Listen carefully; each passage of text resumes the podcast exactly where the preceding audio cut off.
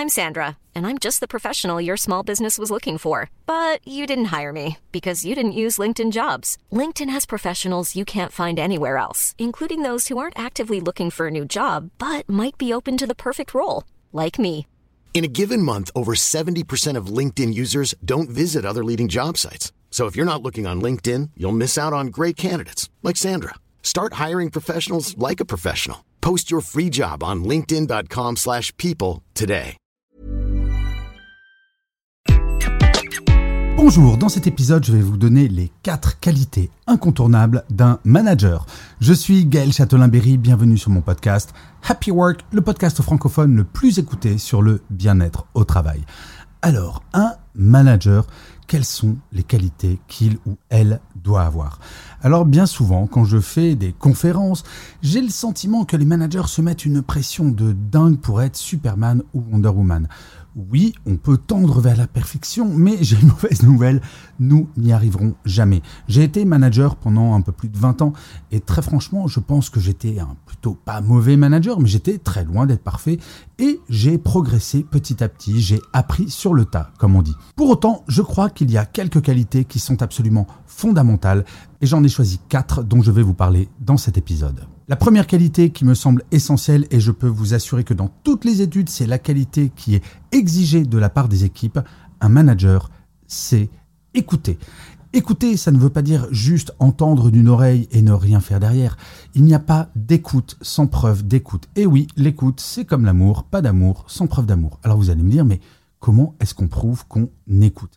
Eh bien, je vais vous donner deux exemples. Si vous faites une visio avec quelqu'un, la preuve d'écoute, c'est non seulement bah, de bien regarder l'écran et de ne pas écrire en même temps, mais surtout, à la fin de cette visio, de faire un tout petit email de moins de 10 lignes pour dire, voilà, j'ai très bien entendu ce que tu m'as dit, voilà ce que j'ai retenu, et je te donne des réponses dans tant de jours ou tant d'heures, peu importe.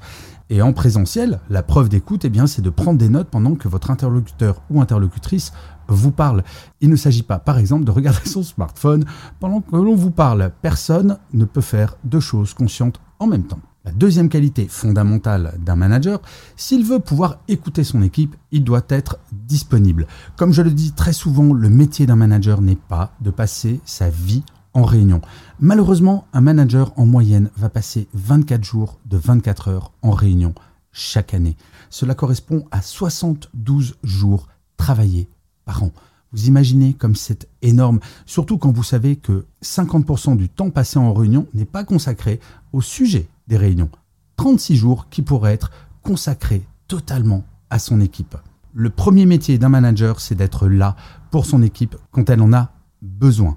La troisième qualité qui me semble absolument fondamentale pour un manager, c'est que cette personne doit être humble. Ce n'est pas parce que je suis manager que je suis plus intelligent, plus fort que qui que ce soit dans mon équipe. Un manager sans son équipe, c'est absolument rien. Cette humilité, c'est de reconnaître que c'est l'équipe qui fait beaucoup de travail sur le terrain, par exemple, et que le manager est là pour accompagner l'équipe, pour être là en cas de besoin, pour soutenir, pour défendre l'équipe également de temps en temps. Donc il faut être humble et courageux, bien entendu. Mais cette humilité, c'est de bien faire sentir à chaque membre de l'équipe que son travail est essentiel. Et non pas de faire sentir à l'équipe que le manager, c'est la lumière du monde. Non, en aucun cas. L'humilité du manager, je crois que c'est véritablement ce qui va faire sentir à l'équipe qu'elle travaille pour quelqu'un qui vaut le coup. Quelqu'un de bien, tout simplement. Et enfin, la dernière qualité, et ça je vous en parle très souvent, il sait dire merci et bravo. Et oui, le manager n'a pas oublié les bonnes leçons que ses parents lui donnaient quand il était tout petit. Dire merci, bravo, bonjour, ne pas être en retard.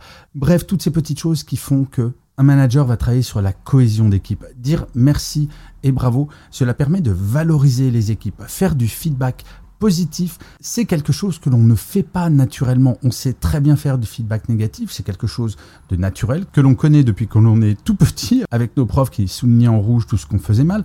Eh bien, il faut impérativement ajouter à ce feedback potentiellement négatif du feedback positif et le faire très souvent. Alors je crois que si déjà un manager sait dire merci et bravo, qu'il est humble, qu'il sait être disponible et qu'il sait écouter et donner des preuves d'écoute, je crois que n'importe qui peut apprendre à devenir un manager correct. Je ne dis pas un grand manager, mais déjà si tous les managers sur cette planète pouvaient être à minima correct en appliquant ces quatre choses, je pense que beaucoup d'équipes seraient beaucoup, beaucoup, beaucoup plus heureuses et bien dans leur basket.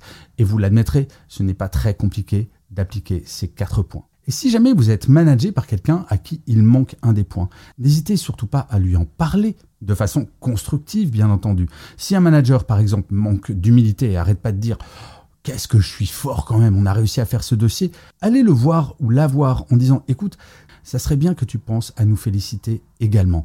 J'aime bien rappeler cette phrase qu'un de mes premiers patrons m'avait dit Gaël, le premier métier d'un manager, c'est de savoir mettre en valeur ses équipes quand elles font quelque chose de bien et savoir les protéger quand il y a un échec. Je trouve que cette phrase résume parfaitement ce qu'est le management. Je vous remercie mille fois d'avoir écouté cet épisode de Happy Work ou de l'avoir regardé si vous êtes sur YouTube. N'hésitez surtout pas à vous abonner sur votre plateforme préférée, quelle qu'elle soit. Cela va vous prendre 3 secondes. C'est extrêmement important pour que Happy Work dure encore très longtemps. Et en plus, de vous à moi, cela me fait extrêmement plaisir. Je vous dis rendez-vous à demain et d'ici là, plus que jamais, prenez soin de vous. Salut les amis.